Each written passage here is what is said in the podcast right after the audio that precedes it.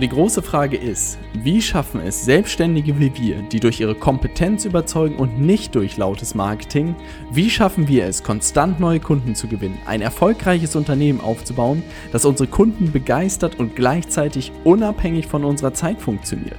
Das ist die große Frage und dieser Podcast wird dir die Antworten liefern. Mein Name ist Robert Heinecke und du hörst den Stay Hungry, Stay Foolish Podcast. Das denn zu Besuch in den äh, Baumwallhallen hier. Schön, dass du hier bist. Ja, vielen Dank. Schön, dass ich äh, hier sein darf.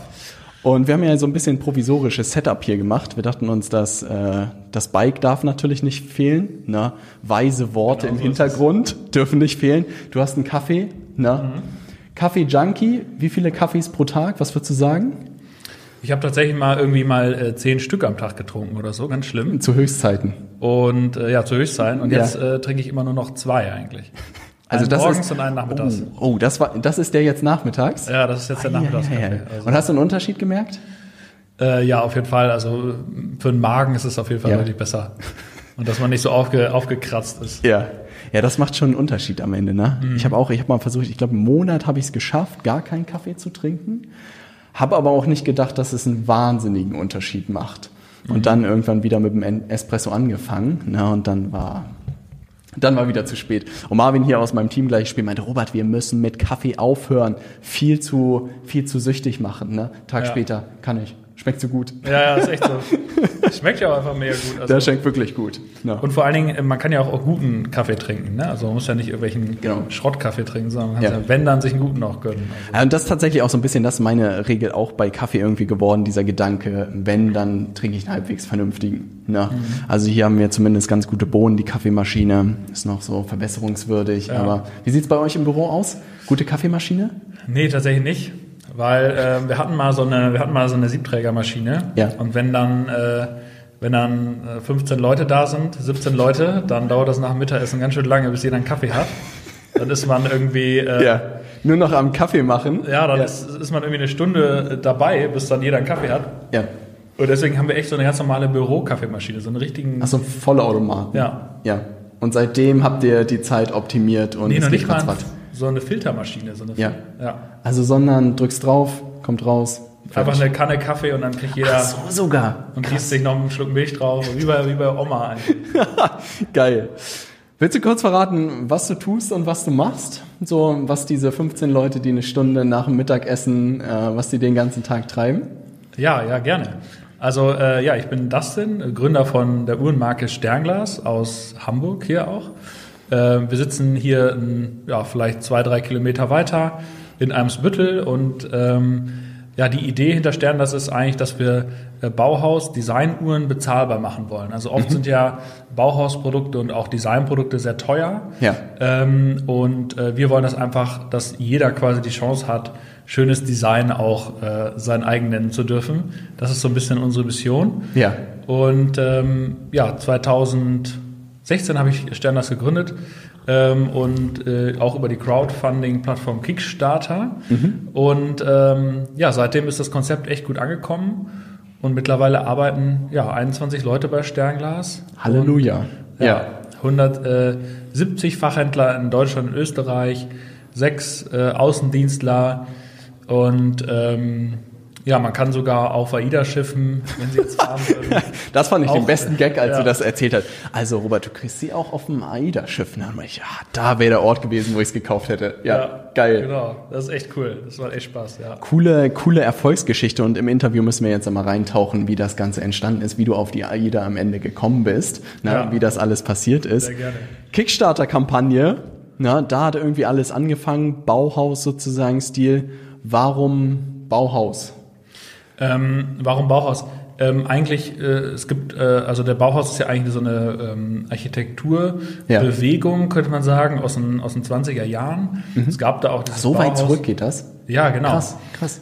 Und was mich eigentlich immer fasziniert hat, wenn man sich so ein Bauhaus-Haus anguckt, zum Beispiel das äh, Farnsworth House in, in äh, ähm, in USA ja. oder auch, äh, es gibt auch hier in, in, Hamburg viele aus den 30er Jahren oder so, dann oder aus den 20er Jahren, dann, dann guckt man sich so ein Haus an und denkt so, hä, das ist irgendwie fünf, Jahr, fünf Jahre alt oder so oder Ja. zehn oder so. Aber es ist halt schon 80 Jahre alt. Also Ah. alles, was im Bauhaus äh, gemacht wurde, war super modern schon Ja. für, äh, für, äh, für die damalige Zeit ja sowieso, aber auch für heute, für uns immer noch total modern. Ja. Und das ist eigentlich so das, was mich da so fasziniert dran. Und eben auch diese Bauhausuhren, die so einen speziellen Stil haben.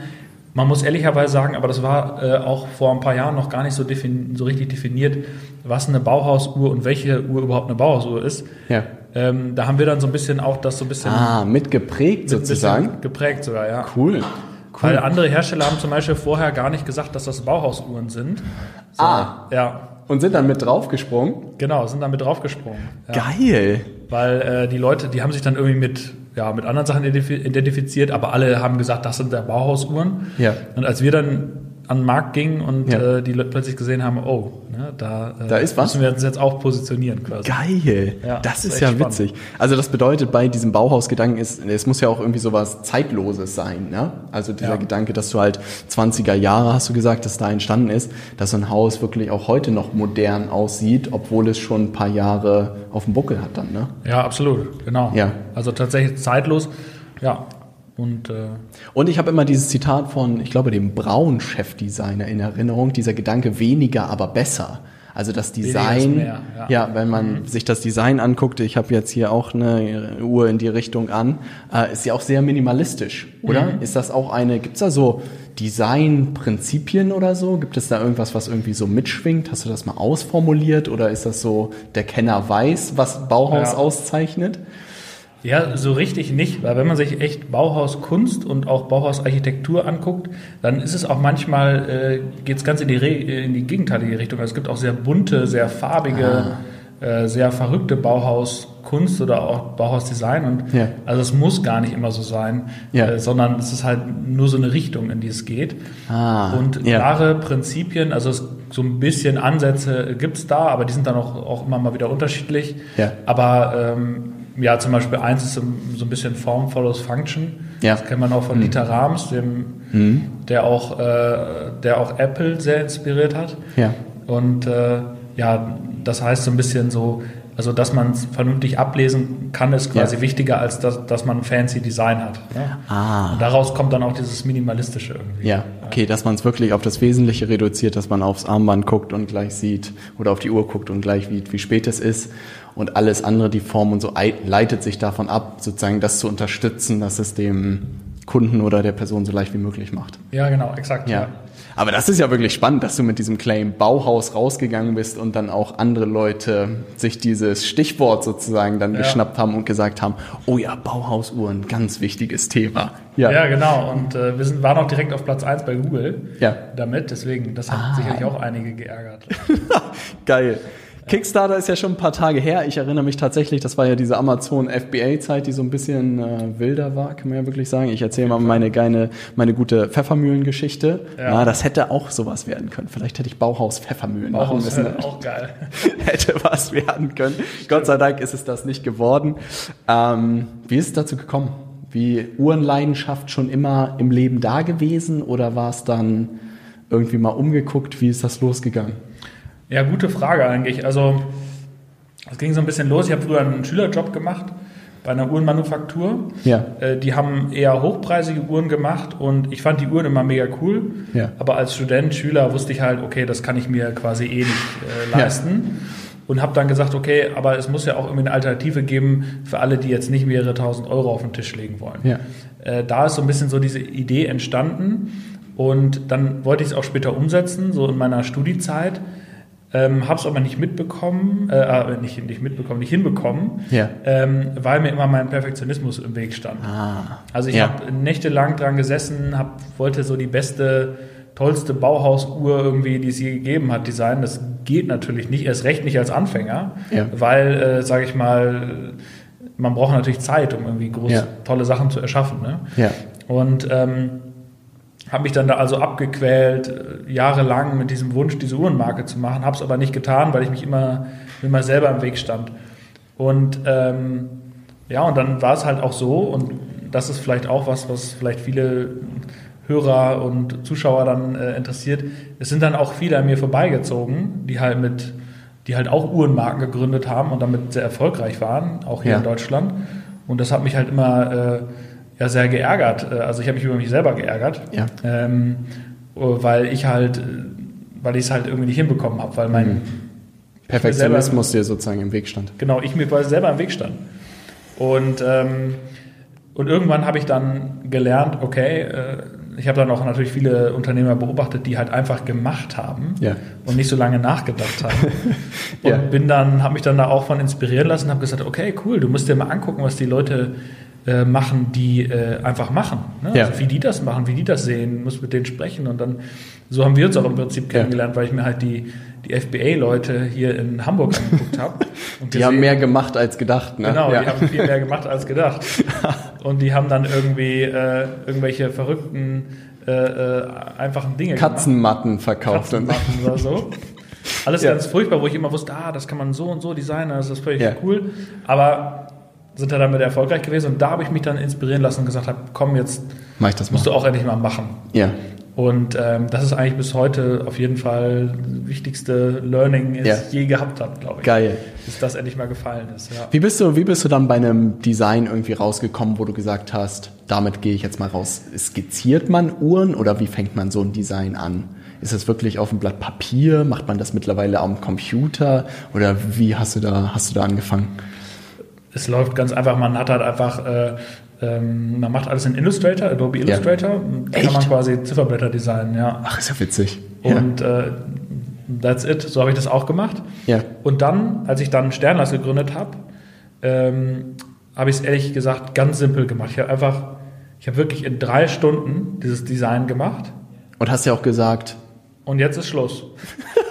so mit, mit Stoppuhr und so ungefähr. Ja, Aber geil. nee, ich habe einfach so gesagt, komm, an einem Nachmittag, zack, Ja. so, fertig Design. So habe ich das hinterher auch mit dem Online-Shop gemacht, den, Ja. den ersten Online-Shop, den ich gemacht habe. Das war ein Jimdo-Shop, ja. Darüber, Ja. also können sich Leute wirklich, also darüber können, da haben sich auch viele drüber lustig gemacht, haben gesagt, wer spinnst du? Und ich so, ja, mit Spinnen hat er nichts zu tun, weil der läuft halt wie Ja. eine Eins, ne? Und, den, Ja. und der hat mich drei Stunden gedauert aufzusetzen. geile Regel. Ja, ich habe nämlich halt immer gesagt, äh, bei Online-Shop, das ist auch heute noch mein Credo, nicht das System muss sich nicht an meine Bedürfnisse anpassen, sondern ich muss meine Bedürfnisse an das System anpassen. Ja. Wenn ich eine Wohnung ziehe, reiße ich auch nicht die Wände raus und sage, jetzt muss hier ein Schlafzimmer hin. Ja. Sondern ich gehe halt hin und sage, okay, hier kommt jetzt mein, hier stelle ich jetzt ein Bett rein, okay, das kann Ja. ich machen. Ich lade jetzt hier mein Foto hoch, aber ich gehe Ja. nicht hin und versuche jetzt zu sagen, ah, ich will aber jetzt ein völlig anderes Konzept darin haben. Ja. Ah, und da hast du sozusagen Jimdo damals genommen, weil es leicht aussah und Genau, du es schnell anpassen konntest. Ja, ich kannte es auch schon und ich hatte da auch nicht viel großer Spielraum. Ich hatte da auch keinen großen Spielraum, irgendwas zu verändern. Ja. Und das war auch gut, weil dann habe ich nämlich auch Gott sei Dank nichts Ja. verschlimmbessert oder irgendwie. Äh, Ja, das ist witzig, weil sonst so immer so erfahrenere Leute oder advanced Leute, die machen das immer, immer so wahnsinnig kompliziert alles, habe ich das Gefühl. Ja. Ich war mal auf so einer Konferenz in Amerika, auch so digitales Marketing.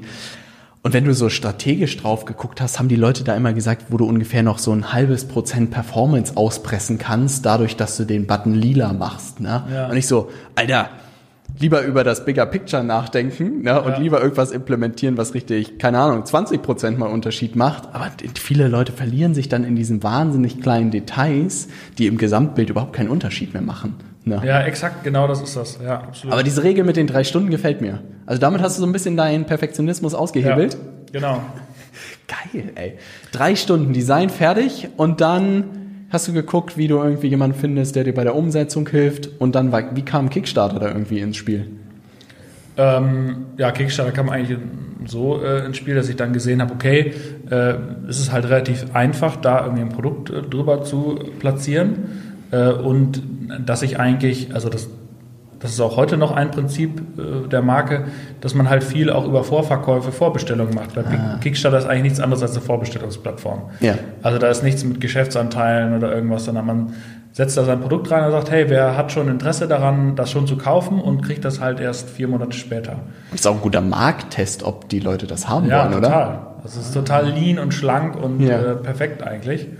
Ja, und ja, das hat halt, deswegen habe ich es auch einfach dann, sage ich mal, auch mitgemacht. Äh, ja. Weißt du noch, wie viele du verkaufst hast da über Kickstarter am Anfang? Ich glaube 120. Ja. Ja, Und dafür war sozusagen der Test für dich abgeschlossen, das funktioniert. Dann hast du das Ja. Geld von Kickstarter bekommen und Produktion ist gestartet. Ja, genau. Aber ähm, genau, also so ein bisschen so testmäßig habe ich das Ja. gar nicht gesehen, sondern ich war schon von dem Produkt überzeugt. Überzeugt das, was wird. Ja, genau. Also weil nur weil der, also ein Test ist ja auch so eine Sache. Ne? Wir haben ja alle Ja. Statistik mal gehabt in der Uni Ja. und äh, wenn man jetzt so wenig Daten, also es, es kann, also am Ende, es fehlte ja komplett die Reichweite. Also Ja. es kannte ja eigentlich auch nach Kickstarter kannte ja kein Mensch Sternglas, also Ja. niemand. Ja. Vielleicht irgendwie haben davon mal tausend Leute peripher mitbekommen. Ja. Äh, und deswegen war das eigentlich gar kein wirklicher Test, sondern nur irgendwie ein erster Schritt. Ne? War, ich, schwang da so Marketing-Gedanke schon ein bisschen mit, so Namen rauszu, rauszugehen mit und Leute kriegen da irgendwie was. Weil ansonsten hätte sie ja auch wahrscheinlich ein bisschen Taschengeld zusammenkratzen können und erste Lieferung. Ja, ja, das, das habe ich natürlich auch gemacht. Also Ja. ich habe äh, davor noch als Webdesigner gearbeitet. Ja. Deswegen war dieser Jimdo-Schritt auch besonders Ah. witzig. Weil ich, Oh Gott, äh, da zieht sich doch dann wahrscheinlich ja. jeder der Magen zusammen. Oh Gott, wie kannst du dann Jimdo dafür nehmen? ja, genau, weil ich habe ja. davor irgendwelche komplizierten Jobs in Magento gemacht, Ja. in Oxid, in Shopware und so. Und dann für mich selber habe ich aber nur einen Jimdo-Shop genommen. Geil, geile Geschichte. Ja. Und dann sozusagen Marketing-Idee, Sternglas ein bisschen rausgeben, nebenbei hast du eigene Charge irgendwie gemacht und dann haben die Leute wirklich nach vier Monaten haben die dann die Uhr irgendwie zugeschickt bekommen? Es ging, glaube ich, noch schneller. Es hat, glaube ich, zweieinhalb Monate oder so gedauert. Ja. Und äh, ja, dann hatten die Leute die im, im, Brief, im Briefkasten. Äh, Ja. ja. Warst du nervös? So auf erstes Feedback?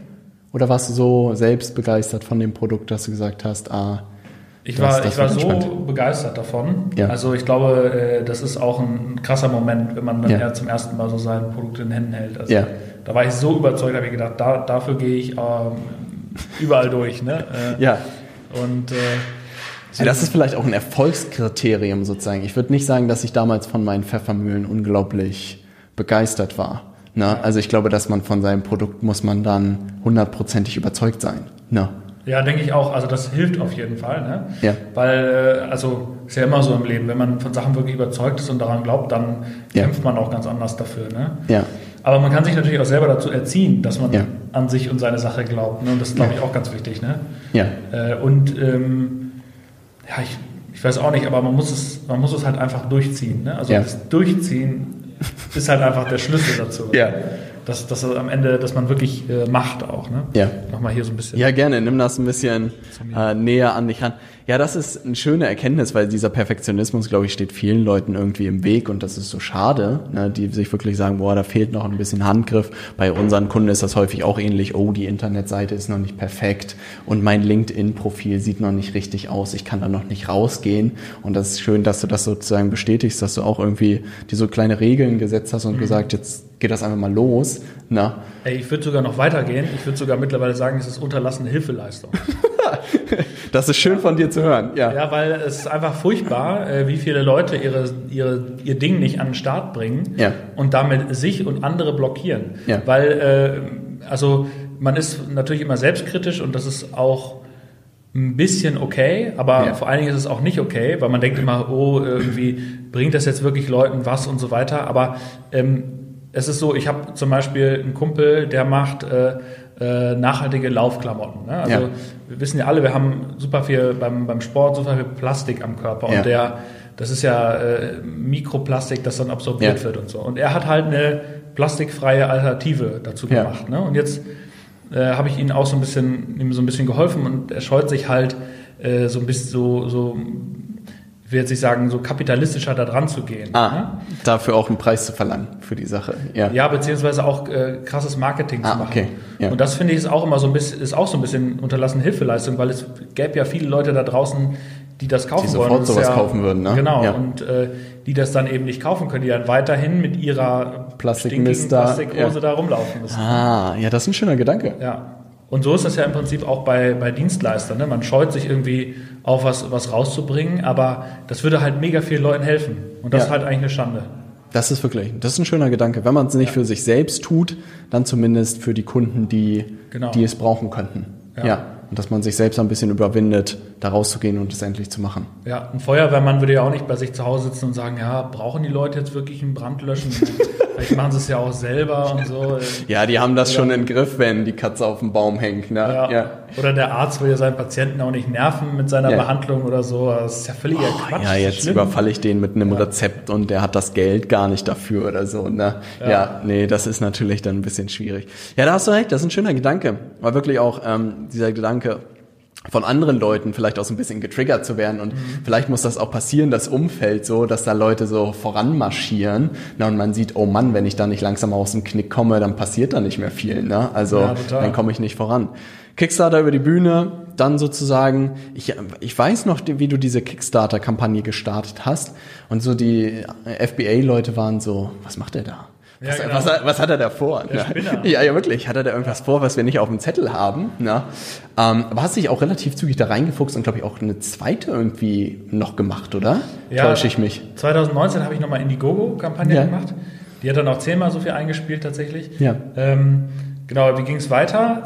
Äh, ähm, eigentlich ganz schön traurig, nämlich Ja. äh, mir sind erstmal alle Uhren kaputt gegangen. Also, äh, also Oh. eigentlich so der absolute Albtraum eines Ja. jeden, äh, der ich habe mir mega viel Gedanken über das Glas gemacht. Ne? Ich Ja. hatte natürlich meinen Perfektionismus trotzdem nicht abgelegt, sondern habe natürlich trotzdem weitergemacht. Er war trotzdem da, ne? Ja. Und das Geil. Glas sollte so schön so hochgewölbt sein und dadurch äh, sind dann erstmal alle Uhren, äh, also das, das war irgendwie ein Konstruktionsfehler und auf jeden Fall alle Uhren sind zersprungen.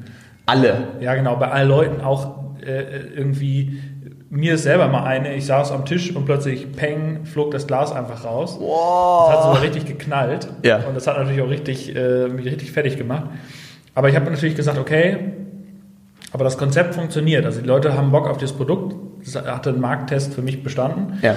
Und äh, dann äh, habe ich halt hingegangen, okay, jetzt muss das Problem lösen. Also Ja. anstatt dann zu sagen, oh Gott, jetzt ist die Welt zu Ende oder so, habe ich bin ich sofort hingegangen, habe gesagt, ich muss es lösen und dann und jetzt muss man mal auch sehen, wozu Misserfolg manchmal auch äh, gut ist, habe ich gesagt, okay, jetzt nehme ich aber auch dann das beste Glas, das es auf der Ah. ganzen Welt gibt, nämlich Saphirglas Ja. und baue das ein und dann ist, war die Uhr nämlich auch komplett kratzfest Ja. und habe dann allen meinen Kunden, habe ich jedem geschrieben, hey, äh, der sich gemeldet hat, hier, ich krieg's auf jeden Fall noch eine neue Uhr versprochen, aber ich brauche noch zwei Monate. Ja.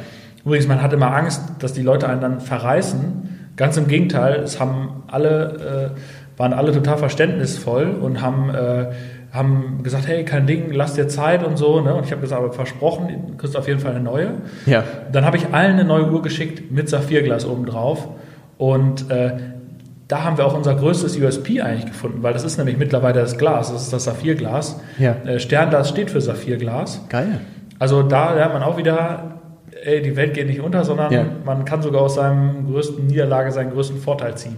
Und man muss mit den Leuten reden wahrscheinlich, ne? Also die Ja, Situation sozusagen zu kommunizieren Ja. und nicht die Angst zu haben, dann zerrissen zu werden und gar nichts zu sagen, ne, sondern in die Kommunikation gehen. Ja, und auch nicht irgendwie lügen oder irgendwelches Marketinggeschwurbel ablassen, sondern einfach Ja. oder so, äh, wie man das immer kennt von irgendwelchen Unternehmen. Ja, wir haben hier ein paar Qualitätsprobleme, die sich Eine Montaksproduktion haben Ja, sie genau. erwischt. Ja. Sondern einfach, ey, da ist einfach Mist passiert, aber wir äh, entschuldigen uns dafür und wir machen das auch wieder gut. Ja. Das machen wir heute noch so und das ist ein viel äh, wertschätzender Ansatz auch für den Kunden, Ja. weil man eben nicht mehr verarscht, sondern sagt, hey, wir, haben, wir machen auch Fehler und wir sagen das aber auch offen. Ja. Und wir, wir korrigieren sie Genau, sozusagen. korrig immer korrigieren, klar. Ja, cool. Saphirglas, davon habe ich auch noch nicht gehört. Was, was ist denn so auf dem iPhone oder so drauf? Weißt du Ja, das? da ist so ein, so ein, das weiß ich auch nicht genau, aber da ist schon fast was an Saphirglas rankommt. Da ist so ein, irgendwie so ein Gorilla-Glas drauf. Gorilla-Glas heißt Ja. das? Geil. das Geil. Auch so, äh, ähm, auch so ähnlich wie Saphirglas auch äh, äh, hergestellt wird. Das ist irgendwie Ja. auch, äh, auch sehr kratzfest, ja. Ja, cool. Ja, ich wollte gerade sagen, weil das ist ja auch bei denen irgendwie super entscheidend, dass das nicht kaputt geht. Ne? Ja, total. Ja. Sag mal so, was mich ja viel interessiert, ist natürlich Marketing. Ja. Ne? Willst du da ein bisschen äh, Blick hinter die Kulissen geben? Natürlich das, was du verraten kannst sozusagen, wo, womit du dich wohlfühlst, was so die Marketing Sachen waren, die irgendwie gut für dich sozusagen für Sternglas funktioniert haben in den letzten Monaten und Jahren, die irgendwie signifikanten Unterschied gemacht haben? Auf jeden Fall. Also, weil das ist nämlich im Prinzip, wie es dann weiterging äh, Ja. nach der Gründung. Äh, dann stand ich natürlich da und hatte meine Uhren und hatte dann auch Saphirglas Und dann äh, hat natürlich auch trotzdem dann keiner wirklich gekauft. Ja. Und dann habe ich gesagt, okay, äh, irgendwie muss das ja gehen. Ne? Ja. So ein bisschen im Kopf gehabt immer diesen Spruch, wer nicht wirbt, der stirbt. Oh, der ist gut. ja. Wer nicht wirbt, der stirbt. Ja. Und Henry Ford übrigens, also der Spruch ist über 100 Jahre alt. Krass. Du sich mal vorstellen. Also, Ja. ne, es ist, es oder? 1920, Ja, ja, 1910 ja, oder so. ja, irgendwo. Stimmt, Völlig das verrückt, schon. also, dass er das da schon gesagt hat. Ne? Wer nicht wirbt, der stirbt. Ja. Und dann habe ich, okay, ähm, da muss ich halt lernen, wie ich halt verkaufe. Ja. Und dann habe ich angefangen, mich mit Facebook-Ads zu beschäftigen. Mhm. Und auch wieder was, wo sich dann viele, äh, viele so ein bisschen belächelt haben. Ich habe mir dann halt von OMR Ja. so einen Guide äh, geholt. Ja. Heute wird das, glaube ich, wirklich nicht mehr gehen. Aber damals, äh, 2017, Ja. also, habe ich mir diesen Guide geholt, habe das nachgebaut, was sie da gemacht haben. Und es hat funktioniert. Das weiß ich noch. Ja. Ich glaube, da haben wir auch irgendwann gesprochen. Ja. Robert, ich habe hier diesen Guide von OMR, da ist eigentlich alles drin und ich leg Ja. da jetzt los mit Ads. Und jeder war schon, was macht er da schon wieder? Ja, Ja, genau. geil. Das hast du umgesetzt, erste Kampagnen gemacht und da tat sich was. Ja, genau. Krass. Also sofort, also das, das, das, das war sofort ein, also tatsächlich äh, äh, innerhalb von, es hat vier Tage gedauert, ist nichts passiert und dann hatte ich plötzlich, konnte ich davon leben. Was? Ja, Im Ernst? ja. Krass. Wie sahen die aus, die Kampagnen? Ähm, es war ganz simpel. Ich hatte, und dann, jetzt kommen wir zu dem Punkt, der eigentlich, der eigentlich das Entscheidende ist, ne? Ähm, nämlich Content. Also ich hatte Ah. nämlich echt ein richtig 1A gutes Bild Ja. ähm, gemacht mit so einem Hamburger Fotograf zusammen, auch lange dran rum äh, gebastelt und das Ja. war so eine, war so ein, war so ein cooles Holz. Ja. Äh, wir hatten so ein Parkett beim Baumarkt gekauft, so Echtholzparkett. Das kann man nämlich super für Fotoshootings nutzen. Und hatten da so ein, so ein Jeanshemd draufgelegt und da war dann die Uhr und dann mit viel Unschärfe und so. Das war ein richtig geiles Foto. Ja. Und da war im Prinzip nur, das, stand, das war das geile Foto und dann stand oben drüber die Bauhausuhr aus Hamburg, jetzt äh, Kickstarter finanziert, jetzt mit Saphirglas und hm, mehr, da stand da nicht. Das war's. Ja, Und dann sind die auf deinen Jimdo-Shop gekommen? genau, sind die auf den Jimdo-Shop gekommen und haben gekauft. Nee. Ja, Oh Mann, ey. Facebook-Werbung und ja, physische Produkte, das ist. Ja. Aber es war auch eben in diesen ganzen Schritten, bin ich halt nicht hingegangen und habe irgendwie ewig rumperfektioniert, irgendwelche Funnels gebaut, sondern So, erstmal ganz hands-on, ganz einfache, simple Kampagnen hier, da eine, einfach eine einprozentige Lookalike von den Website-Besuchern und, und fertig. Also gar nicht, geil. man muss sich da auch gar nicht so verrückt machen. Also man kann erstmal ganz Anfang starten und also es ist, läuft ja immer wie in Stufen. Ne? Ja. Also umso weiter man kommt, umso mehr muss man natürlich ausfahren, wenn man Ja, skalieren will. klar. Ne? Dann muss man natürlich schon irgendwann besser werden. Aber das kann man ja dann machen. Man kann sich ja Zeit lassen. Ne? Das Ja. ich erstmal Schritt für Schritt. Erstmal mache ich, ich mache immer erstmal das Kleinste und Einfachste, was geht. Ja? Ja. Ich fahre erstmal mit einem Dreirad. Ja. Und wenn ich dann vernünftig Dreirad fahren kann, dann fahre ich ein Fahrrad. Kann ich immer noch eine Turbine hinten dran bauen. Ja. Und wenn ich dann irgendwann bei einer Rakete oder bei einem äh, Düsenjet angekommen bin, dann ist das ja was ganz anderes, als Ah. wenn ich sage, ich fliege jetzt, steige jetzt sofort morgen in Düsenjet, dann ist, glaube ich, zwei Minuten und dann bin ich nicht mehr da. Ne? Dann bin ich einfach verbrannt in der Atmosphäre. Ja, Ja, genau. gefährlich. Ah, aber das ist wirklich, das ist ein spannender Punkt, dass du es da auch wirklich simpel gehalten hast. Aber du hast einen wichtigen Punkt gesagt, dass du auch gerade bei dem Foto drauf geachtet hast, dass das wirklich Mhm. hohe Qualität hat, ne? Weil das ist sozusagen das, was wir auch in äh, vorher noch ein bisschen diskutiert haben, dass die Leute immer verwechseln, dass Facebook-Werbung die Magie ist, sondern der Inhalt ist das Entscheidende. Mhm. Ne?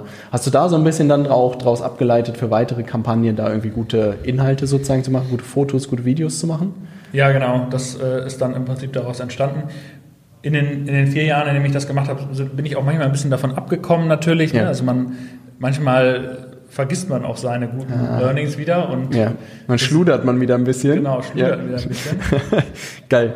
Aber guter Content ist alles und mittlerweile, mein, also ich mache es gar nicht mehr selbst, sondern mein Ja. Team, die machen einfach unfassbare Sachen. Also ich wollte, ich habe jetzt gerade was geschickt gekriegt, so ein Video äh, für eine Werbung, wo wir dann so mit einem Video Creator so coole, äh, coole Videos dann bauen, äh, bauen lassen, wo die Uhren dann so einfliegen und dann ein cooler Hintergrund ist. Es sieht so krass gut aus. Krass. Ist unfassbar. Ja. Und das ist einfach dann äh, das, wo die Leute dann hängen bleiben und so, boah, das sieht ja richtig nice aus, Ja. was da ist, ne? Geil. Und das ist halt dieser, dieser geile Content. Ne? Ja. Der, wie, ja, dass man sich da einfach echt Mühe gibt, irgendwie Ja, einen guten Videoartist äh, sich sucht, der das dann animiert und so. ja. Geile Nummer. Also Facebook-Werbung sozusagen. Und dann hast du auch ähm, bei Facebook-Werbeanzeigen gesehen, du hast mehr Gewinn als sozusagen Ausgabe für die Werbeanzeigen und hast nach und nach Ja. dich getraut, das auch weiter zu skalieren, dann die Kampagnen? Ja, genau. Das habe ich dann einfach äh, skaliert, ja. Das, das hört sich zu gut an, um wahr zu sein. Wie ist denn dieses, was ist denn dieses, dieses Lager geht irgendwann aus Ding bei, bei de- deinem Thema? Du hast irgendwie, keine Ahnung, 1000 auf Lager und es wird irgendwann weniger. Das war ja immer so ein Amazon-Thema, ne? Oh Gott, lass niemals das Lager leer laufen. Damit mal Stress gehabt? Ständig. Glaube, äh, Ah, da kommen wir doch den Schmerz ein bisschen näher. Ja. Ich glaube im E-Commerce gibt es niemanden, der damit nicht Probleme hat. Selbst Ja. Zalando und Amazon. Ja. Äh, weil es ist immer irgendwas out of stock und es fehlen auch manchmal nur kleine Details. Ah, Wir ja. haben zum Beispiel irgendwann bei uns hatten wir zu wenig Verpackungen. Wir hatten genug Uhren, Äh. aber zu wenig Verpackungen. Dann hast du auch ein Problem. Ne? Ähm, und da muss man erst darauf warten. Ähm, wir machen, also wir, wir planen das immer noch in Excel. Ja, ich habe Ja. echt super fähige äh, Leute, auch mein äh, Co-Founder, äh, der Henning, Ja. der macht dann da eine große Excel-Liste und berechnet das alles dann ganz genau. Und äh, so haben wir damit eigentlich immer weniger Probleme. Ähm, was ich aber damals gemacht habe, ist eigentlich auch unglaublich. Nämlich ich habe einfach gesagt, ich hatte das gerade nicht auf, ich hatte das Produkt nämlich gar nicht auf Lager. Ich hatte eine zweite Produktion äh, am Laufen, aber die hat noch gedauert und dann habe ich einfach auf Vorbestellung umgestellt. Fuchs? Ja. Ja. Und das hat auch gut funktioniert. Also äh, dann haben die Leute einfach äh, weiter gekauft und haben gesagt, alles klar, ich warte. Und ich habe die dann auch zwischendurch immer mit Updates versorgt. Also ich habe halt die ganzen Mail- E-Mail-Listen genommen, in Ja. Mailchimp reingesetzt. Und da habe ich denen halt einmal im Monat geschrieben, wie es in der Stadt Jimdo, Mailchimp. Ja. Genau. Einfache Sachen mit, mit Wasser kochen. Ja. Ich bin immer der Typ, der mit Wasser kocht und nicht mit äh, Mit dem High-End-Gegner, ja. Infusion Soft Ja. oder Schieß mich tot, ja. Ja, Sonst nicht Kampagnen bauen. Geil. Hauptsache, man schickt eine Mail raus. Das ist viel wichtiger, als dass man da irgendwie den verrückten, abgedrehten Funnel irgendwie Ja. aufsetzt. Ne? ja. Habt ihr mittlerweile sozusagen Facebook äh, Kampagnen war ja oder Facebook Werbung ein Kanal? Habt ihr weitere Kanäle sozusagen zur Vermarktung irgendwie dazugenommen? Ja, wir haben auch Google.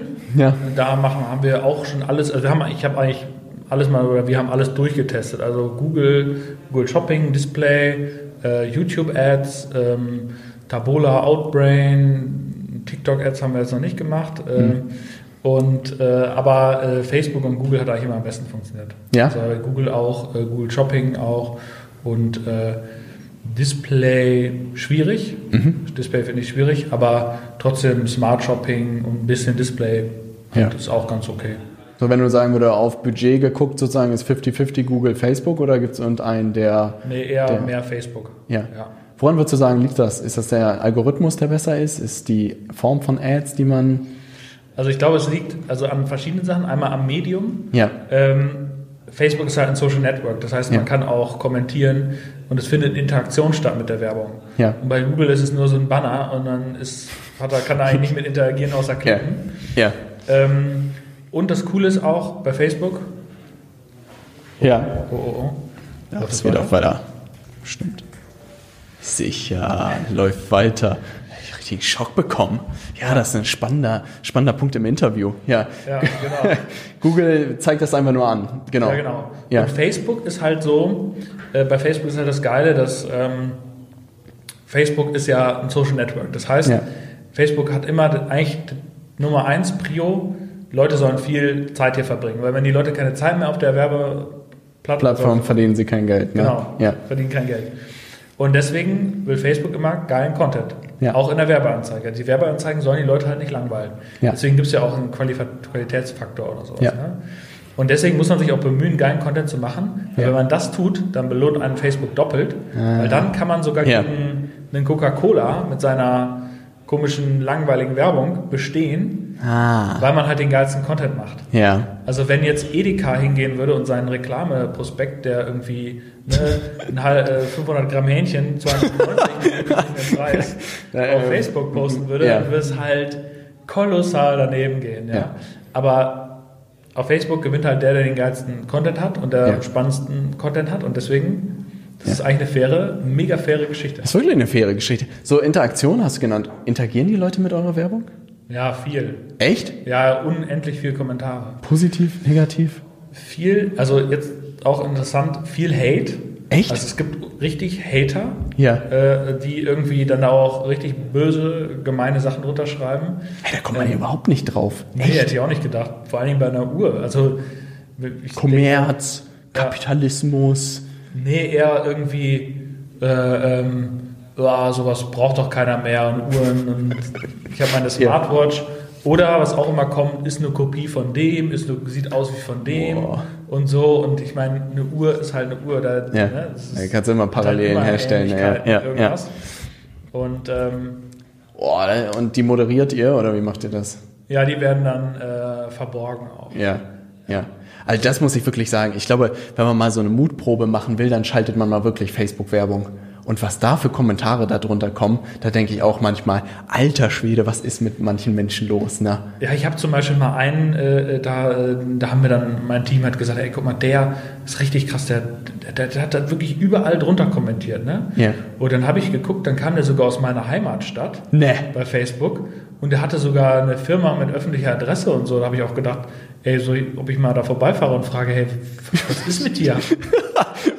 Was ist denn los mit dir? Ja. Also, dass der da so viel, also ich habe es natürlich nicht gemacht, weil es wäre sinnlose Energieverschwendung, aber ich frage Ja. mich dann, hey, äh, was ist deine Motivation im Leben, Ja. anderen zu schaden? Und ich habe übrigens auch eine mega persönliche Geschichte, Ja. weil ich habe das nämlich auch ein einziges Mal gemacht. Ja, Gehatet? ja ich habe ein einziges Mal gehatet. Oh, jetzt wird's spannend, jetzt wird's spannend. Und da muss man sagen, ganz ehrlich, es war einfach aus meiner eigenen Unzufriedenheit. Ich war mit mir unzufrieden, Ja. dass ich es nicht hingekriegt habe. Ja. Und da habe ich bei so einem anderen Startup, das kennt auch jeder, habe ich, war so ein Gründerszene-Artikel, oh, die gehen jetzt total ab. Und dann habe ich dieses, habe ich dann gedacht, ey, das ist ja nur, das ist ja ganz einfach, ne? das sind ja nur hier so ein paar, ne? da die und die Zutaten zusammengemischt, habe ich mir gedacht, hä, ist, ne? und habe das dann auch so drunter geschrieben. Ja. Und da hat äh, jemand anders drunter geschrieben, ey, äh, Kollege, du bist doch einfach nur äh, eifersüchtig, gönn denen doch ihren Erfolg. Ja. Und da habe ich gedacht, fuck man, er hat du hast recht. Ich bin einfach nur über mich selber so viel Ja. frustriert gewesen Ja. und wollte mir das nicht eingestehen. Ja. Und dann habe ich meinen Kommentar gelöscht. Und seitdem gesagt, gönnst du jedem nie äh, seinen, Genau. seinen Erfolg. Ja. Ja.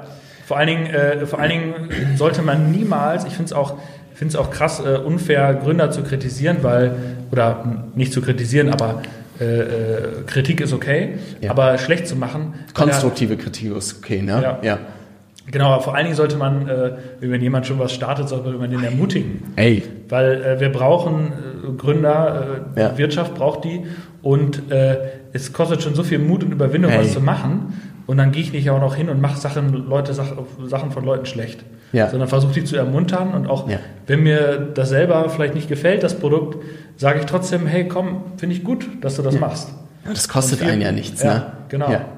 ja, das ist wirklich. Hast du das irgendwie in deinem Kopf mittlerweile irgendwie verargumentiert? Jetzt kriegt man das wahrscheinlich nicht mehr mit irgendwie, aber dass es das gibt, irgendwie ab und zu kriegt man ja doch irgendwo irgendwie was mit, ne? Wie hast du das für dich abgetan? Sind das Leute, die irgendwie in einer, nicht in einer guten Situation gerade sind oder wie gehst du damit gedanklich um? Ja, also ähm, genau, ich, also, also es, es berührt mich gar nicht mehr. Wenn jetzt Ja. jemand da hatet, oh, Sternwas ist scheiße und so, denke ich mir halt, okay. Und was ich halt oft glaube, also mir tut es halt oft leid für die Leute, Ja. dass die halt mit sich selber unzufrieden sind. Und ich kann mir auch viele, viele vorstellen, ich meine, Uhren ist ja was sehr Konservatives und so, viele hätten vielleicht selber gerne äh, was gemacht, was Cooles Ja. und ihren Traum verwirklicht und haben es dann nicht getan Ja. Und lassen jetzt ihren Frust dann an anderen aus. Und deswegen tut mir das eigentlich dann eher für die Leute leid.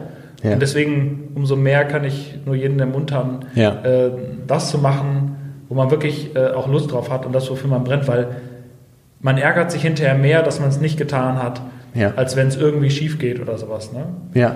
Also ähm, Das ist, glaube ich, eine wichtige Ja. Botschaft. Ja. Und ich habe das Gefühl, in Deutschland, ich weiß nicht, in Amerika oder so, wenn man da auf Kongresse geht oder auf Veranstaltungen geht, da werden Erfolge wirklich irgendwie gefeiert. Ne? Mhm. Und man merkt auch wirklich, dass die Leute sich wirklich für einen freuen. Ne? Ja. Und das habe ich selten in Deutschland erlebt. Ne? Also wirklich, da ist so, ich will nicht sagen, ignoriert zu werden, ist noch das Positivste, was dir gefühlt passiert. Ne? Aber dass es wirklich Leute gibt, die sich auch vom Herzen für dich freuen super selten irgendwie erlebt. Und das ist so schade, ne? weil ich meine, der Kuchen ist irgendwie groß genug ne? und dann andere Leute irgendwie zu unterstützen und zu sagen, hey, cool, dass du das machst, wie kann man dir irgendwie helfen ne? oder mach bloß weiter damit, ist ja irgendwie nicht bricht man sich ja nichts ab. Ne? Ja, total, auf jeden Fall. Aber das ist spannend zu hören, weil teilweise haben wir da auch Nachrichten bekommen und auch mein Team war immer dann so dran, wie, wie kriegen wir es hin, dass keiner mehr auf die Werbeanzeigen hatet oder so. Und ich dachte mir so, boah, das ist echt, glaube ich, sehr schwierig, dass das jemals passieren wird. Ich glaube, man muss nur für sich einen Weg finden, damit umzugehen. Ne? Ja. Und äh, was mir in dem Kontext auch äh, einfällt, ist, äh, ähnlich äh, könnte man das auch mit Politikern sehen. Ne? Ja. Also äh, was die abkriegen und die kriegen ja auch Morddrohungen oder Ey, was, das ne? will ich mir gar nicht vorstellen, was die Ja. da aushalten müssen. Na. Ja. Von daher sollte man da eigentlich auch einen mega großen Respekt Ja. haben, dass sie das Ja. überhaupt, äh, sie das überhaupt machen, den Job. Ne? In der Dimension auf jeden ja. Fall. Na, da kann man nur den Hut vorziehen, weil da hat ja jeder eine Meinung zu. Ne? Und dann noch Absolut. zu dir persönlich eine Meinung dazu. Das wäre ja Gott, oh Gott, oh Gott. Ja. Also das bedeutet, Google noch ein bisschen ausprobiert. Ja, Facebook ist ein großer Kanal. Was ist so, wie gehst du an so Content ein bisschen rausgezogen mittlerweile? Was sind so, gibt so Learnings, Facebook-Werbung, die wirklich entscheidend waren, die du, du hast gesagt, du hast ab und zu mal wieder ein paar Sachen vergessen, aber gibt es da so ein paar Sachen, was weiß ich, Top 5, die dir irgendwie in Erinnerung geblieben sind oder Top 3, wo du sagst, das macht eine gute Anzeige aus? Also ähm, äh, es kommt immer drauf an. Also was mal gut funktioniert hat, wir haben mal irgendwie äh, einen Sale gemacht und haben äh, ähm, ähm, ein großes rotes Kreuz über die Uhr gemacht. Ja. So ein Bild von der Uhr und haben die einfach ein großes rotes Kreuz drüber gemacht. Das hat zum Beispiel mega gut in, funktioniert. Echt? Ja, so ein, weil das so ein Pattern Interrupt ist. So, uh, Weil du, du scrollst durch den Feed so gelangweilt und dann ist die Uhr plötzlich durchgeschnitten und denkst dir, hä, warum ist die jetzt, hä, was ist denn jetzt los? Ne? ja. Also Menschen suchen immer nach irgendwie, nach einem Excitement. Ne? Ja. Oder irgendwas, was sie, hä, völlig, ne? Ja. Also man muss die irgendwie, äh, man muss manchmal auch, man ma- merkt das ja auch selber, man muss sich manchmal selber so ein bisschen aufpieksen. Ne? Man kennt das ja immer von so YouTube, bei so YouTube-Videos, wenn man so diese ähm, Titelbilder sieht. Ne? Ja. Und äh, das ist auf jeden Fall, äh, da kann man auf jeden Fall mega viel machen, auch in der Copy. Da kann man ja auch dann irgendwie was reinschreiben, was total so verrückt ist. Wer braucht schon diese Uhr oder so? Ne? Ja. Hat, er- das hat leider nicht so gut funktioniert. aber, ähm, ne? Aber immer wieder neue Sachen ausprobieren sozusagen und versuchen irgendwie aufzufallen im Feed. Ja, genau, aufzufallen auf jeden Fall. Und dann ähm, kann man auch super mit Geschichten arbeiten, also Geschichten erzählen, Stories. Wir, wir machen auch viel mit meiner Gründergeschichte und äh, das kommt auch sehr gut an. Ja. Also das ist vielleicht auch ein Tipp für alle Leute, die andere E-Commerce-Produkte wahrscheinlich verkaufen, auch die Persönlichkeit nach vorne sich zu trauen, die Geschichte Fall. zu erzählen. Ähm, das ist ein Erfolgsmerkmal. Wie hast du die Geschichte, gib mal so ein paar Stichpunkte, wie, wie du deine Geschichte sozusagen erzählst. Ja, also es ist im Prinzip so, dass ich sage, dass ich halt schon mal diese Passion habe und früher Ja. in dieser Uhrenmanufaktur quasi Kisten geschleppt habe Ja. Und später dann äh, meine eigene Uhrenmarke äh, gründen wollte, mit meinem Perfektionismus im Ja. Weg stand. Und äh, dass ich es dann irgendwann doch geschafft habe und jetzt, jetzt der Anspruch ist, bezahlbares Design für jedermann rauszubringen, weil Ja. sich das auch nicht jeder leisten kann. Das ist im Prinzip so die, die Geschichte und das ist ja auch die Wahrheit. Es ist Ja. nur halt, ich sag mal, ich habe mal einen großen Weltartikel gehabt von so einem, äh, hat über geschrieben in, in der Welt äh, und ähm, der Autor, der, der hat auch so, ein, so Bücher geschrieben über Gründer und so. Und der hat das einfach so perfekt zusammengefasst. Und da habe ich mir dann im Prinzip das quasi in Kurzform dann, äh, Ja. habe ich das, mir das dann so nachgeschrieben. Und ähm, ich habe zum Beispiel, äh, ähm, also das ist zum Beispiel auch ein ganz signifikanter Unterschied zu so einer typischen Marketing-Story. So. Ähm, äh, ich, so viele, also ich, also ich will da jetzt gar nichts rezitieren, aber ich lese immer wieder Stories, wo ich denke, ey, das ist Bisschen drüber. Hanebüchener Schwachsinn. Hat sich irgendeine PR-Abteilung ausgedacht. Irgendwie. Wie können wir das so klingen lassen, dass es Ja. richtig sich danach anhört? Aber das merken die Ja. Okay. oder? Ja, irgendwie ah, in den Philippinen am Strand gewesen, dann habe ich eine Muschel aufgehoben und habe gedacht, oh, jetzt muss ich eine Uhrenmarke gründen oder so. Ne? Okay, Ja. das ist und, und, und noch, noch schlimmer, so, äh, wenn die dann auch noch so verklausuliert geschrieben ist, so dass man Ja. da jetzt checkt. Ne? Ja. Also man merkt das ja sofort, wenn man so eine dumme Geschichte liest. So, ne? Mhm. Irgendwie mein Großvater hat mich inspiriert, äh, irgendwie auf einem alten Foto äh. Ich war auf dem Dachboden und habe ein Foto ja. von ihm entdeckt. Da hatte er diese Uhr um und ich war völlig besessen. Ja. Ja, genau. Was kaufen die Leute am Ende bei deiner Geschichte? Ist es diese Uhrenverrücktheit? Ist es das ein gutes Design, sich leisten zu können? Hast du da mal irgendwie Feedback bekommen oder ein Gefühl dafür bekommen, was am Ende ist an der Geschichte, was die Leute resonieren lässt? Ja, ich, ich glaube, viele haben einfach dieses Thema, dass sie äh, ähm, auch wie das ja bei mir war, so, dass ich ja. halt äh, diesen Traum hatte, das zu machen ja. und das dann auch umgesetzt habe. Ich glaube, das. Und das ist so ein bisschen die Erinnerung für sie selbst, ey, ja. der Typ hatte auch diesen Traum und hat es einfach mal gemacht. Ja, genau. Und die genau. Uhr erinnert mich jeden Tag daran. Ja. Just do it. Ja, das kann ja auch irgendwie ein Projekt im Garten sein, zum Beispiel ja. äh, sich einen Pool im Garten zu bauen. Ne? Also ja, geil. Ich, ich habe leider keinen Garten, aber wenn ja. man sagt, hey, ich wollte schon immer mal einen eigenen Pool haben, ja. dass das einen vielleicht erinnert, hey, ich baue jetzt, ich habe mir jetzt einen kleinen ah, Bagger und ja, das ist geil. Baue mir einen kleinen Pool im Garten oder so. Ja. Ne? Also es muss ja jetzt gar nicht so was Großes sein, aber auch, oder vielleicht ein, sich einen Bus zu kaufen, so einen VW-Bus und zu restaurieren. Und einfach mal losfahren. Ja. Genau, das ist vielleicht, und dann natürlich aber auch der Preis, die Qualität, das Design, also dass das alles so zusammenspielt. Ja. Also ich glaube, man kann auch nicht wirklich, also nur mit einer Story kann man eben Wäre auch, auch zu schwach, ne? Genau. Sondern es muss alles ineinander greifen. Aber dich überhaupt zu trauen sozusagen und das zu erzählen, war, glaube ich, sehr, sehr wichtig, ne? Weil viele Leute sich ja auch hinter ihren Produkten irgendwie verstecken und auch sich gar nicht trauen, ihr Gesicht zu zeigen. Na, und das ist dann wahrscheinlich eine verpasste Chance, ne? Ja, absolut. Also weil, weil Menschen äh, kaufen von Menschen, sagt man ja immer, ne? Immer ja. diese, diese platten Sprüche hier, aber das stimmt halt einfach. Ja. Und wenn man irgendwie, also ich kenne das auch, äh, ich habe jemand aus meiner früheren Grundschulklasse, der, der produziert Kleidung. Äh, ja. Und ähm, ja, also erst habe ich auch gedacht, ach cool und so. Und dann habe ich gemerkt, dass er dahinter steht und mal mit ihm gesprochen und so. Und dann war ich voll begeistert und habe alles ja. gekauft. Ne? Weil, Weil du dann voll, die Geschichte erfahren hast genau. hinter den Produkten. Und was ah. da alles dahinter steckt, ne? wie viele Gedanken er sich gemacht hat zu den und den Aspekten ja. und so. Das ist einfach cool. Ah ja, das spielen zu wenige, ne? Ja. Und das ist so eine große Chance eigentlich. Mhm. Ja. Riesenchance auf jeden Fall. Wie sieht es denn hinter den Kulissen aus? Du hast irgendwie ein bisschen, ein bisschen was erzählt, 21 Leute, das ist ja, pff, schon eine große Fußballmannschaft. Ne? Allerdings. Wie ist das so? Ist das nach und nach irgendwie gewachsen? Gab es einen Plan? Wie, und du hast auch so ein bisschen über die Strukturen intern gesprochen, irgendwie so ein bisschen demokratischen Ansatz in Anführungszeichen. Willst du ein bisschen erzählen, wie ihr das aufgezogen habt? Weil das dürfte natürlich für alle Leute, die irgendwie wachsen mit ihrem Team, nicht ganz uneigennützig an dieser Stelle interessant ja, sein, wie das funktioniert ja. hat. Ne? Und du hier völlig entspannt heute sitzt. Ja, auf jeden Fall. Also es ist im Prinzip so, ähm, es hat sich, vieles hat sich echt so organisch entwickelt. Ne? Okay. Also ich habe eine, ich habe Initiativbewerbungen gekriegt, wo Leute irgendwie ein Praktikum bei Stenders machen wollten. Da habe ich gesagt, ja cool, ja, komm vorbei. komm vorbei. Ja, wir ja. machen ein Praktikum hier. Und ähm, also, äh, also viele Praktikanten, die wir hatten, sind zum Beispiel mittlerweile fest angestellt. Ja. Und äh, dann Werkstudis sind auch mit reingekommen. Die haben wir dann auch übernommen. Ja. Und echt viel über Initiativbewerbungen. Das ja. ist echt immer verrückt, weil ich habe immer. Aber das sind dann häufig auch Fans, oder? Ähm, ja, oder auch einfach äh, Leute, die, also ich glaube, jemand, der eine Initiativbewerbung schreibt, äh, da geht man ja ein großes Invest ein. Ja. Ich sitze eine Stunde an einer Bewerbung und es kann halt sein, dass nichts Gar nichts passiert. Rumkommt, ne? Ja, ja. Und da sind auch Leute, die schreiben dann richtig viel und da merkt man dann, hey, da hat sich jemand richtig Mühe gegeben. Ne? Und wenn ja. man so eine normale Stellenausschreibung, da steht da, ich bin engagiert und ehrgeizig und bla. Und motiviert, komme ja. pünktlich zur Arbeit. Ja. Genau, und dann äh, steht da nichts über die Firma oder so, aber ich habe halt Initiativbewerbungen gehabt von meinen Leuten. Da standen halt richtig geile Stories drin, was sie sich mit der Marke verbinden und was sie so beobachtet haben. Und da dachte ich, krass, ey, wenn die so engagiert sind, dann, dann brauche ich die auch im Team. Ja. Und ähm, so sind sie dann reingekommen. Mhm. Und ähm, ja, dann haben sich äh, Schritt für Schritt diese ganzen Strukturen aufgebaut. Wir machen auch mega viel selber. Ja. Das ist vielleicht auch ein Unterschied. Wir haben zum Beispiel Logistik vorher outgesourced gehabt. Ja.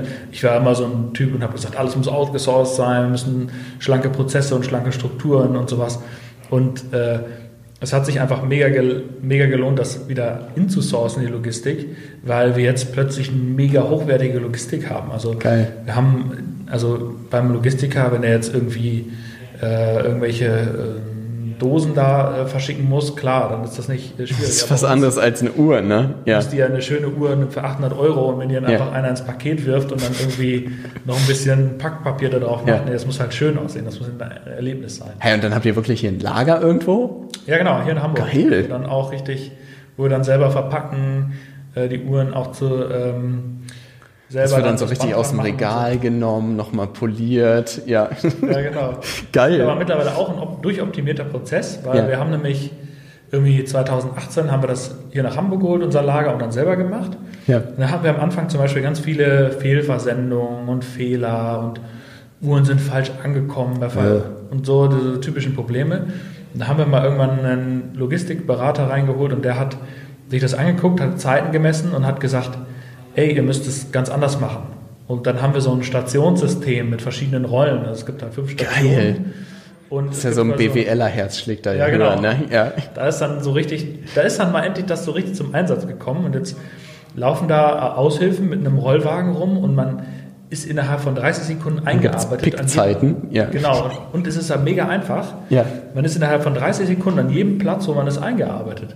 Das Krass. sind einfach mega Taylorism-mäßig ganz einfache Schritte. Also Henry Ford wäre stolz. Genau, Henry Ja. Ford wäre stolz. Und es geht ultra schnell. Wir haben Black Friday, haben wir, das ist eigentlich äh, echt verrückt, wir haben 2018 für den Black Friday, bis wir alles geschafft haben, zwei Wochen gebraucht, bis wir alles versendet haben. Wow. Und äh, 2019 haben wir zweieinhalb Tage gebraucht für die gleiche Krass. Menge. Krass. Äh, ich glaube, annähernd mit ähnlich vielen Leuten. Ja. Also es waren 2019 ein bisschen mehr, aber zwei Tage und zwei Wochen, das ist ja schon ein krasser Unterschied. Ja. Wir hatten eingeplant, dass wir den Sonntag noch mitfahr äh, irgendwie durcharbeiten. Mussten wir gar nicht, wir konnten frei machen. Krass. Weil die Prozesse ultra schlank waren und es kamen kaum mehr Fehler. Also Also sich da externe Hilfe zu holen von jemandem, der sich mit Logistik Absolut. auskennt, Ja. hat dann doch geholfen. Ja. total. Ja. Und auch solche Prozesse, die, standardisi also die man standardisieren kann, auch zu standardisieren und zu optimieren. Ja, da, da, ne? Ja. Aber das kann, geht zum Beispiel weniger gut bei einem kreativen Prozess. Also äh, da haben wir auch Ja, Designs von der Prozesse. Stange schwierig, oder? Ja, genau, das, Ja. das geht gar nicht. Ne? Okay. Da braucht man dann Kreativität. Ne? Ja. Aber trotzdem gibt es bei der Produktentwicklung auch einen klaren Prozess. Fangen zum Beispiel immer mit so einem Case an, so zum Beispiel wir wollen irgendwie eine Uhr, die ein bisschen größer ist und einen Sekundenzeiger hat. Ja. Und da gibt es quasi so eine Art Briefing, das wir festlegen. Und dann äh, geht das Produktentwicklungsteam bei uns in die Arbeit und macht sich Gedanken. Und dann gibt es irgendwann Vorschläge, Designvorschläge, sechs, sieben Stück. Ja. Und dann setzen wir uns im Team zusammen und äh, stimmen demokratisch ab. Ja. Ähm, und dann gewinnt quasi der beste Entwurf. Ja. Und der geht dann in die nächste Phase, dass er quasi ein, ein erster Prototyp erstellt wird und so weiter. Cool. Und das bedeutet aber das, was du auch vorhin so ein bisschen gesagt hast, da gewinnt nicht immer unbedingt dein Favorit. Nee, genau. Also äh, ähm, das äh, äh, ähm, ist tatsächlich auch so und äh, das ist auch für, glaube ich, für jeden Unternehmer auch eine, eine schwierige Herausforderung, vor der ich jetzt gerade auch stehe, dass, dass man auch loslassen muss, dass man Ja. auch Leute entscheiden lassen muss, sein Team entscheiden lassen muss. Ja. Äh, das geht natürlich nicht, wenn äh, ganz am Anfang des Startups, wenn Ja. die Leute selber noch gar nicht wissen, was sie da tun. Aber meine Leute sind alle schon äh, mega, äh, ähm, mega drin im Thema und kennen sich mega gut aus. Und ähm, ja, und dann muss man halt, äh, und das fällt, glaube ich, äh, jedem mal schwer, dann auch Mhm. Ja, das zu sagen, okay, jetzt, äh, das ist jetzt nicht mehr mein Thema, sondern Ja. ich kann jetzt meine Stimme noch abgeben, okay. Ja. Aber wenn, wenn, meine, wenn mein Entwurf nicht gewinnt, dann, oder beziehungsweise mein Favorit, äh, dann äh, ja, ist das halt so. Ne? Und Ja. Und so jetzt, du hast schon erzählt, du hast dich jetzt für ein paar Tage rausgezogen, alle Themen abgegeben? Ähm, ja, genau. Ich habe mich jetzt äh, für, für fünf Wochen rausgezogen. Nach äh, ja, fast dreieinhalb Jahren äh, Vollgas? Ja. Ähm, und davor habe ich auch nur Vollgas gegeben, weil da war ich in der Aufbauzeit und dann hatte ich, da habe ich davor noch, also vorstellen, dass irgendwie zwei Jahre vor habe ich noch meinen Bachelor gemacht. Ja. Äh, und äh, also die letzten sechs Jahre eigentlich waren Vollgas. Hackengas. Vielleicht Ja. sogar zehn Jahre. ja, krass. Und jetzt habe ich mal gesagt, okay, jetzt ähm, muss ich mich mal ein bisschen zurückziehen Ja. und habe dann äh, alles abgegeben an mein Team Ja. und äh, das funktioniert mega. Also ähm, Cool. es ist wirklich, äh, ja, es ist halt, sind halt eingespielte Strukturen Ja. und was jetzt ganz toll ist, was ich jetzt beobachte, ist, dass sich die Sachen jetzt selber noch viel krasser weiterentwickeln, als wenn ich da immer noch Das ist manchmal erschreckend, ne? ne? Ja, ich habe Also- das auch manchmal diese, Ja. die machen die Arbeit viel besser als ich. Warum, Ja, genau. warum habe ich da drin rumgefummelt? Ja, Ja. geil. Weil jetzt sind die Leute halt selber in Power, so. Ja. Äh, Das bedeutet natürlich auch mehr Verantwortung, aber da sind auf jeden Fall bei uns alle bereit, das äh, auf sich zu nehmen. Also wir Ja. haben alle Bock, Ja. selber Verantwortung zu übernehmen und dann auch selber zu entscheiden und zu gestalten. Und da kommen dann äh, ja völlig, völlig viel bessere Sachen raus, als Ja. man sich das gar nicht. Geil. Ja. Und ich war ja lange reiner, reiner Offline, Offline Play, äh, Online Player sozusagen, alles Ja. digital. Na, und du hast es am Anfang im Intro schon ein bisschen gesagt mit der AIDA. Na, vielleicht schließen wir irgendwann demnächst da den Kreis. Na, Ja. wann kam der Schritt in den, in den Fachhandel zu gehen? Na, Ja, genau. Der, der Schritt in den Fachhandel kam im Prinzip so. Ähm, wir, wir hatten hier noch äh, unser Büro hier äh, an der Börsenbrücke, hier ganz um die Ecke. Ja. Äh, noch vor, vor einem Jahr waren wir noch da. ja. Und äh, ja, vor anderthalb Jahren. Ähm, und wir saßen, wir sitzen im Büro und arbeiten in Ruhe vor uns hin und plötzlich klingelt's. Und Kunden, ein Kunde steht vor der Tür. Ja, und will irgendwie Uhren gucken. Und wir, ja, ne, schnell die, schnell Was? Die, schnell die aufgetrunkenen Kaffeetassen weggeräumt und alles. Ja. Und äh, ah, scheiße, irgendwie, hm, und so. Und dann hatten wir halt nur so, so ein paar Uhren da und so.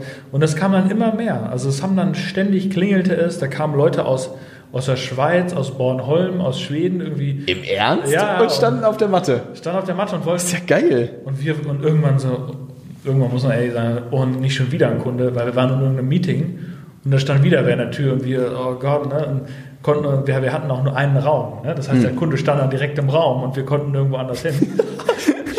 und dann, ähm, und dann waren da, äh, und äh, dann haben wir immer gesagt, ey, das irgendwie, wir müssen da irgendwas machen Ja.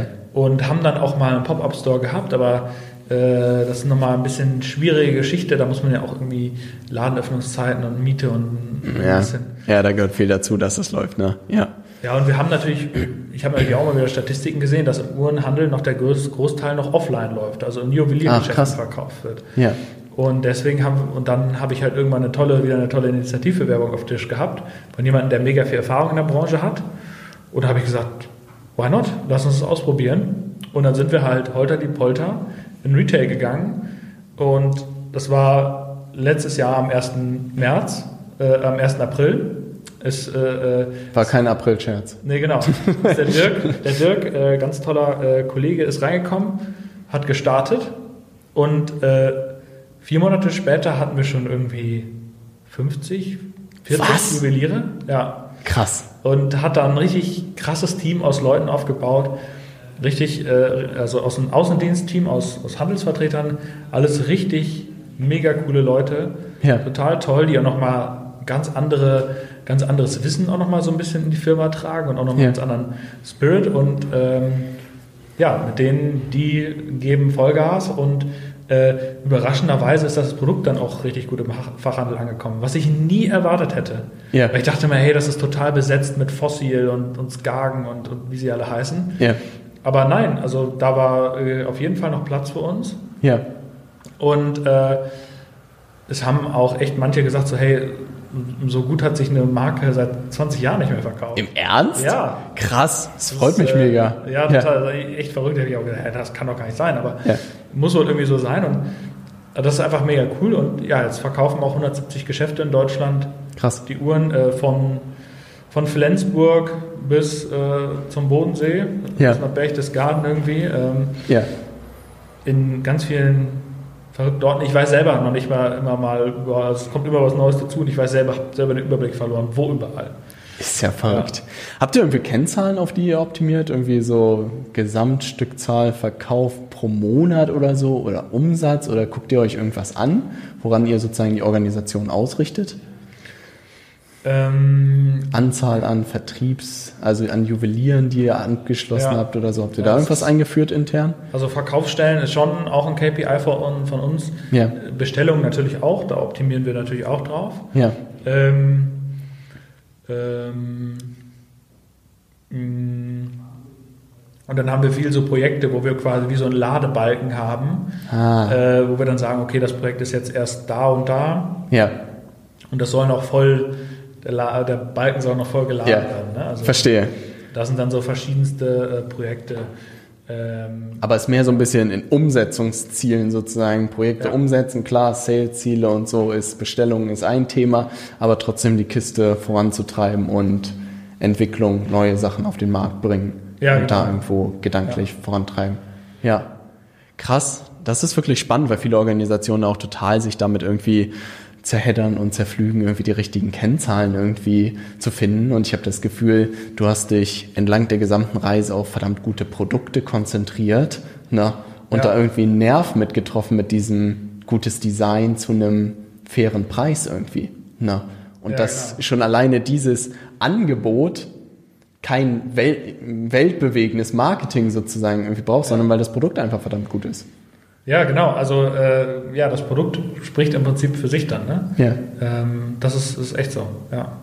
Das ist mega, mega schön zu hören, dass ja. auch so viele Leute mittlerweile da irgendwie mit dran ziehen und da am Ende man in der AIDA irgendwie reinmarschieren kann und eine Sternglasuhr bekommen kann, ist doch ja. super cool. Ne? Ja, total. Was würdest du sagen, zehn Jahre?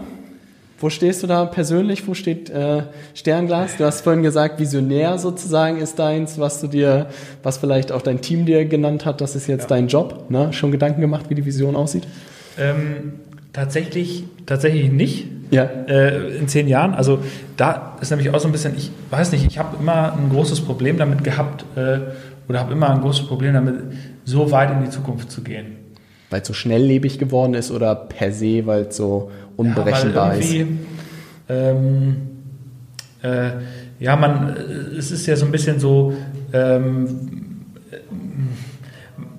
ich, ich glaube halt, dass man nicht alles planen kann. Ja. Und dass man auch nicht alles planen sollte, sondern ganz viele Überraschungen hält halt ah. äh, der, die Reise für einen bereit. Also ja. zum Beispiel, folgendes Beispiel, wir machen ja auch viele Automatikuhren, da haben wir eigentlich noch gar ja. nicht drüber gesprochen. Und diese Automatikuhren, ich wollte das am Anfang gar nicht. Also ich hatte das gar nicht auf dem Schirm, ja. dass das irgendwie ein Thema ist. Also die man nicht nachziehen muss, ist Automatik für den Laien, ne? Ja, genau. Ja. Also mechanisch, also funktioniert ohne Batterie, äh, ohne Akku oder so. Man, die Uhr lädt sich halt einfach durch die Bewegung des Arms jeden Tag einfach auf. Ne? Ja.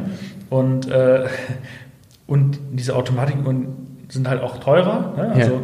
Und dann haben immer wieder Kunden geschrieben, ja, wollen Automatikuhren haben. Ein Stern Automatik, das wär's. Bitte mach doch noch mal eine, dann würde ich auch sofort eine kaufen und so. Da habe ich immer gesessen, hm, wenn der Kunde das sagt, nämlich, das ist übrigens auch noch ein Thema, äh, Community und Kunden. Ja. Dann muss ich mich da wohl mal mit beschäftigen. Ja. Und dann habe ich einen Prototypen gemacht und habe mir Gedanken über das Werk gemacht, habe halt mit meinen Kontakten aus der Uhrenindustrie auch gesprochen. Und die ist mega abgegangen. Und seitdem ist unsere Hälfte Kollektion Automatikuhren. ja. ja, und das hätte man niemals irgendwie Nee, genau. Hätte man niemals irgendwie erkennen können. Einen Fünfjahresplan gemacht hätte, dann wäre das da gar nicht drin vorgekommen. Und ich hätte jetzt eine Riesenchance verpasst. Ja. Ja, okay. Und dann deswegen so ein bisschen nach, also es gibt so ein Sprichwort nach Steinen tastet den Fluss überqueren, ne? Mhm. Also immer gucken, ah. wo, ist, wo, wo, wo, soll ich hin, ne? wo kann ich ja. hingehen?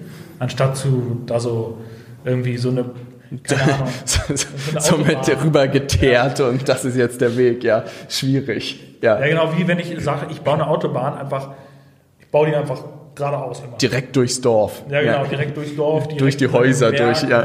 Anstatt die um den Berg rumzumachen. Ja. Oder, oder da und da lang zu bauen, weil das irgendwie günstiger ist. Ne? Ja. Das ist ein schöner Gedanke. Also ein sehr fließender, fließender Gedanke sozusagen. Auch so ein bisschen ja. Sachen auf sich zukommen zu lassen und zu sagen, hey, ich kann eh nicht groß irgendwie planen, sondern ich gucke von Tag zu Tag, ähm, wie ich das Beste daraus machen kann.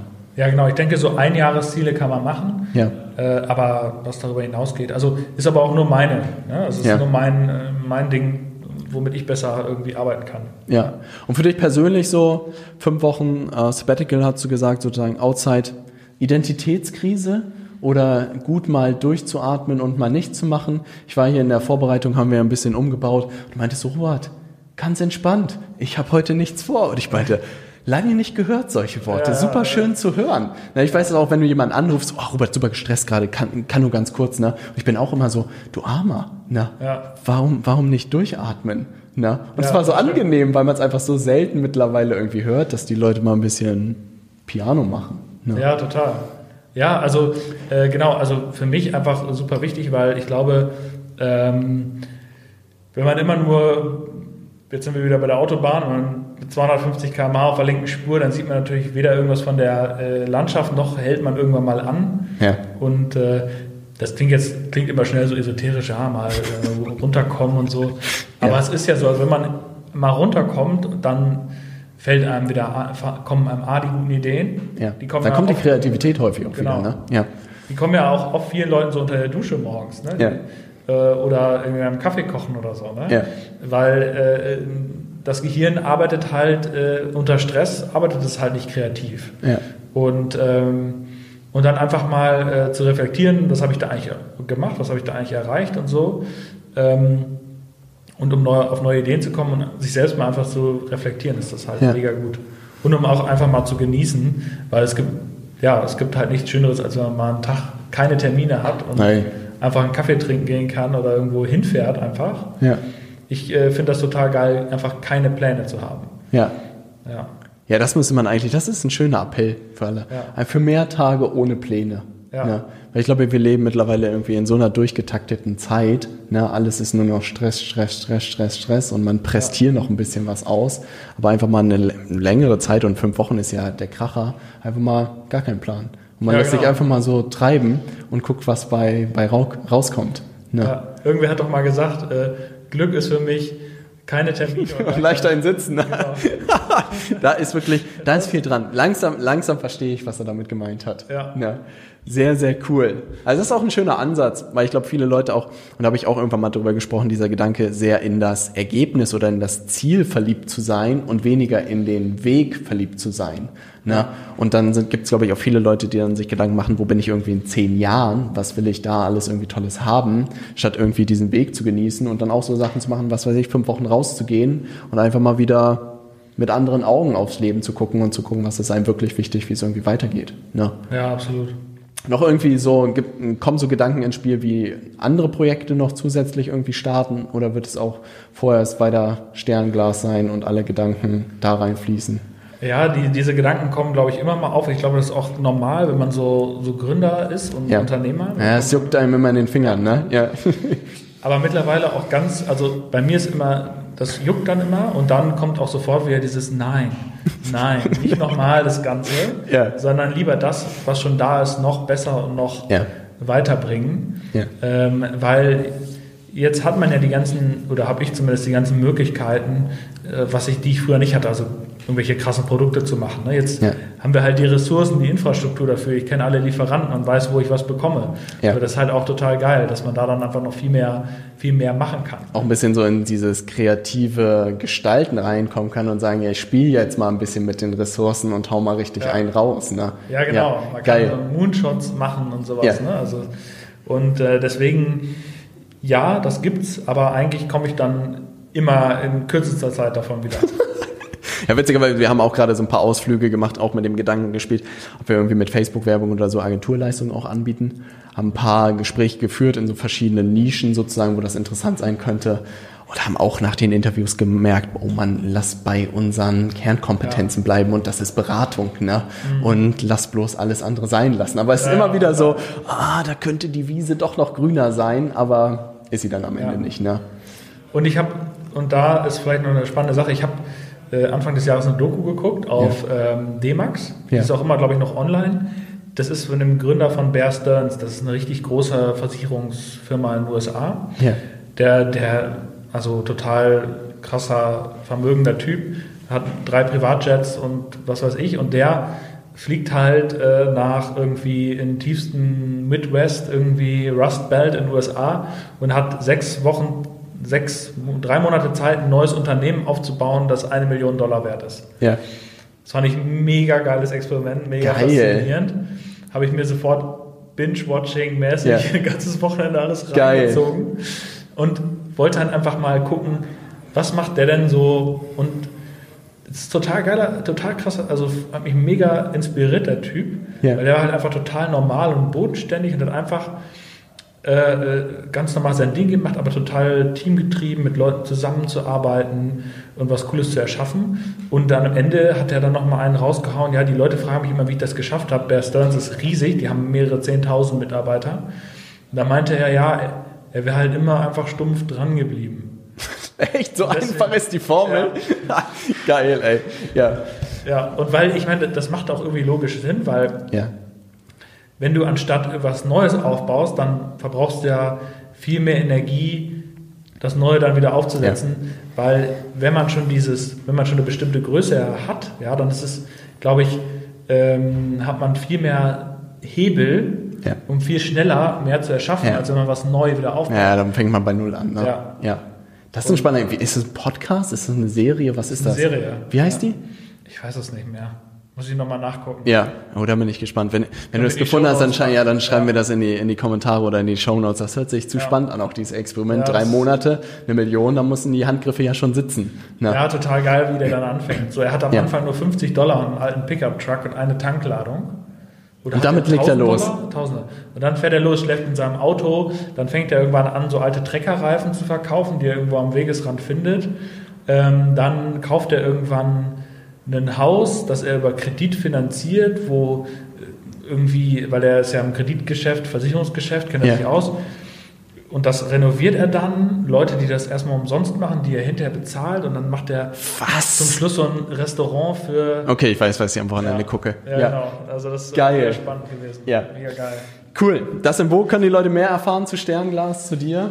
Wo, wo muss man da hin? Zu welcher Internetseite? Relativ simpel wahrscheinlich, oder? Ja, www.sternlas.de. Ja.